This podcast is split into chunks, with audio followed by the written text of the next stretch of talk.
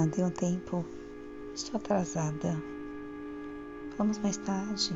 Não, não, não, não. Eu tenho um compromisso hoje com muita sem falta, não posso deixar. Ok, ok. Tá bom, mãe.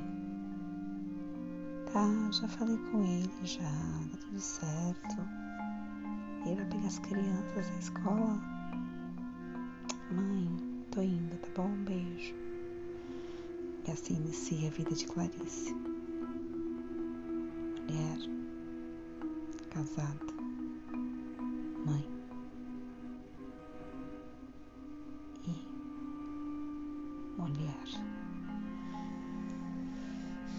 Ao se ver grávida, na exuberância da maternidade, tudo era bonito. Mas quando se deparou com a realidade pós-parto, começou a perceber seu corpo com cicatrizes, com marcas que poderiam ser reversíveis, irreversíveis, melhor dizendo. Clarice, como toda mulher, não podia aceitar aquilo. Sua autoestima era muito mais acima do que tudo.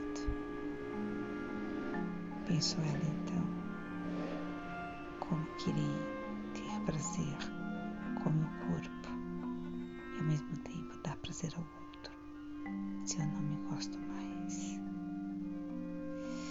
Foi aí que Clarice pegou sua rasteirinha colocou em seus pés e foi uma pedicure. Chegando na pedicure, sentou, aguardou e observou um homem que ali ficara observando a. Afinal, o salão tinha dois ambientes, um de pedicure e outro para corte de cabelo.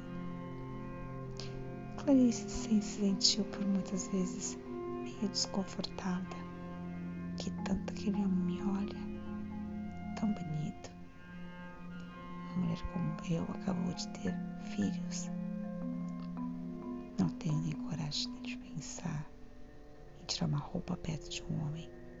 Assim pensava Clarice.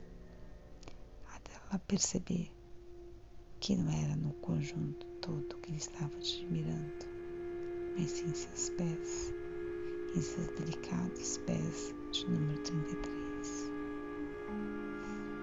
Heitor olhava que sua vontade era entrar dentro daquele espelho e poder beijar aquele espelho.